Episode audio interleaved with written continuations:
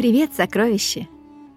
Мы продолжаем наш путь по древней-древней Персии, который сейчас можно только воображать. Мы движемся в караване верблюдов от одного города к другому. Чтобы так путешествовать, нужно быть целеустремленным и терпеливым. Ведь никакая цель не достигается без усилий и терпения. В Персии есть даже особые камни, к которым обращаются люди с горячей головой и нетерпеливым сердцем – они просят даровать силу, чтобы не принимать поспешных решений, спокойно осмыслить ситуацию, хорошенько подумать и только тогда делать выбор. Помогают ли такие камни? А вот послушай сказку об этом. В давние времена жили-были муж и жена. И была у них одна дочь. Пошла она как-то в Абамбар за водой а бамбар — это такой подвал для хранения воды. Только стала она спускаться вниз, как услышала голос. «Выйдешь ты, девушка, замуж за покойника». Девушка испугалась и потеряла сознание. Ну кому охота замуж за покойника? Мать заметила, что дочери долго нет. Пошла ее искать. Смотрит, а дочь лежит на ступеньках лестницы, как мертвая. Привела ее мать в чувство и спрашивает — что случилось, доченька?» Дочь отвечает. «Я услышала голос. Он мне сказал, что я выйду замуж за покойника, поэтому я испугалась и потеряла сознание». «Ай-яй-яй-яй-яй, плохое предзнаменование», — подумала мать и отвела дочку домой. Прошло немного времени.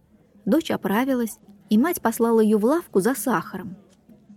По дороге, когда на улице никого не было, снова раздался голос. Девушка, хочешь пугайся, хочешь не пугайся, но придется тебе выйти замуж за покойника. Девушка с испугу опять потеряла сознание. Прохожие привели ее в чувство и отвели домой. Мать спрашивает, что случилось? «Матушка, я опять слышала голос. Он опять сказал мне, что я выйду замуж за покойника».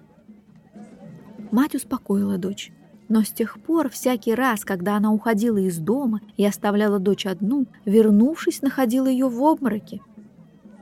Муж и жена очень горевали, ведь у них была одна единственная дочь. И вот они решили оставить родные места, забрать дочку и уйти куда-нибудь, чтобы избавиться от этого злого голоса. Так и сделали. Взяли свою дочь, бросили дом, пожитки и пошли по пустыне. Шли они день, шли другой, а на третий увидели крепость. Высоченную, стены небо подпирают, неприступную. Внутрь только одни каменные двери ведут, да и те крепко-накрепко закрыты. Толкал, толкал отец двери, не открываются. Мать пихала-пихала двери, не отворяются. Тогда дочь говорит, дайте-ка я попробую, может быть, откроется. Едва девушка рукой до дверей дотронулась, как они настежь распахнулись.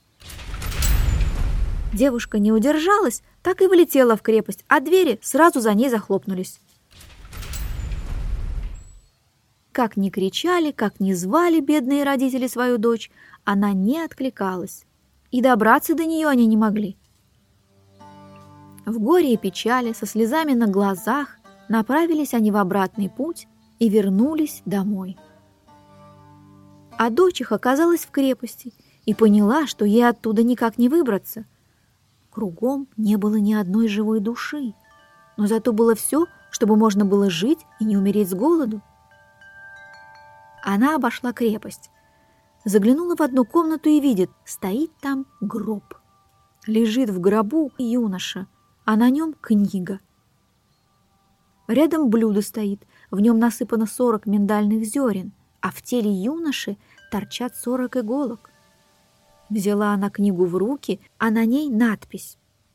«Если какая-нибудь девушка один раз в день почитает эту книгу, съест в день одну миндалину и каждый день вынет из моего тела по одной иголке, то через сорок дней я оживу, возьму эту девушку себе в жены, и заживет она со мной счастливо». Ну что было делать девушке? Юноша был симпатичный, поэтому она решила попробовать. Принялась она каждый день читать книгу. каждый день ест по одной миндалине и каждый день вытаскивает из тела юноши по одной иголке. Так прошло 39 дней. Остался последний день. Но девушка устала и захотелось ей погулять. Поднялась она на крышу, посмотрела, что там на воле делается. Видит, вдали идут толпой цыгане, а одна цыганка громко кричит «Продаем рабыню, продаем рабыню!» Девушка вдруг подумала, а не худо бы купить эту рабыню. Завтра мой муж оживет, и служанка нам очень даже пригодится. Тут она позвала цыгана, и они подошли к крепости. «За сколько вы продаете свою рабыню?» – спросила девушка. «Просим сто динаров», – ответили цыгане. Девушка бросила вниз сто динаров и спустила веревку. Цыгане обвязали рабыню, и девушка подняла ее в крепость. Тогда она ей говорит, «Вот тебе первое задание. Господин спит в комнате, побудь возле него, но не приведи Аллах его разбудить, а я пойду помоюсь в бане. Конечно, ведь она подумала, 39 дней я не мылась, плохо, если муж увидит меня такой грязной. Надо помыться, расчесать волосы, а потом уж последний раз прочитаю книгу и оживлю его. Когда девушка ушла, рабыня взяла книгу, а оказалось, что читать она умела, и прочитала. Если какая-нибудь девушка один раз в день почитает эту книгу, съест в день одну миндалину и каждый день вынет из моего тела по одной иголке, через сорок дней я оживу, возьму эту девушку себе в жены, и заживет она со мной счастливо. Рабыня мешкать не стала, уселась у изголовья покойника и принялась читать книгу. Потом съела последнюю миндалину и вынула последнюю иголку из его тела. Он сразу ожил и спрашивает. «Кто ты?» «Я твоя жена». «Сорок дней я сижу здесь и читаю эту книгу», — ответила рабыня.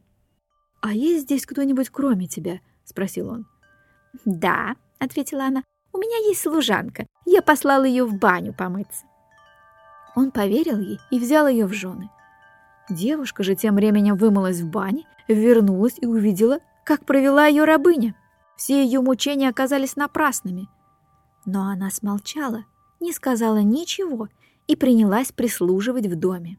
Стала рабыней, а рабыня стала ее госпожой. Так прошло некоторое время. Собрался юноша в город за покупками и говорит жене, «Скажи, что купить себе в городе?» Жена попросила его привезти и это, и это, и другое, и третье, все, чего ей хотелось. Тогда он спрашивает служанку, «Может, и тебе что-нибудь привезти?» «А мне купи камень терпения», — попросила девушка. «Хорошо», — ответил юноша и отправился в город. Когда он стал покупать камень терпения, хозяин лавки спросил его, «Для кого ты берешь это?»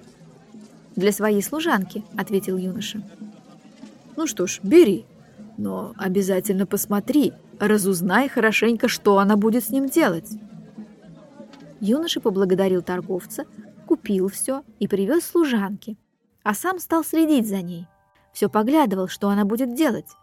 И вот видит, взяла она камень терпения, отнесла к себе в комнату, положила перед собой. Он спрятался за дверью, стал смотреть в щелку и слушать, что будет дальше.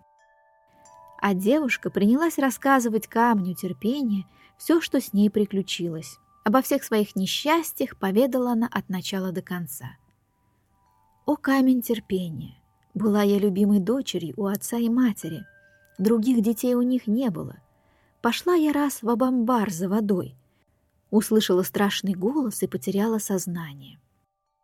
И так она рассказала все, что с ней случилось. И как купила она рабыню, и как пошла в баню помыться, и как рабыня обманула ее, книгу за нее дочитала, оживила ее мужа и стала его женой.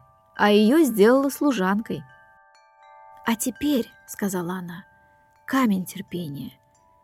Ты станешь дымом или мне дымом стать?» — спрашивает девушка. Тут юноша не выдержал, вбежал в комнату и крикнул «Камень терпения, стань дымом!» Камень терпения превратился в дым и улетел в небо. А юноша обнял девушку и молвил «Я слышал все, что ты сказала. Отныне ты моя жена». Я отвезу тебя к отцу и матери». После этого они выгнали рабыню и поехали к отцу и матери девушки. и прожили свою жизнь хорошо и счастливо. Вот такая сказка. Видишь, камень терпения никогда не помешает. Но если не знаешь, где его взять, а чтобы его найти тоже нужно терпение, то можешь сделать самое простое. Сделай глубокий вдох и выдох. Снова вдох и выдох. До тех пор, пока тело и разум не успокоятся. Вот тогда принимай решение. Оно будет осознанным. А на сегодня все. Пока, сокровища. До следующей сказки в подкасте Наны.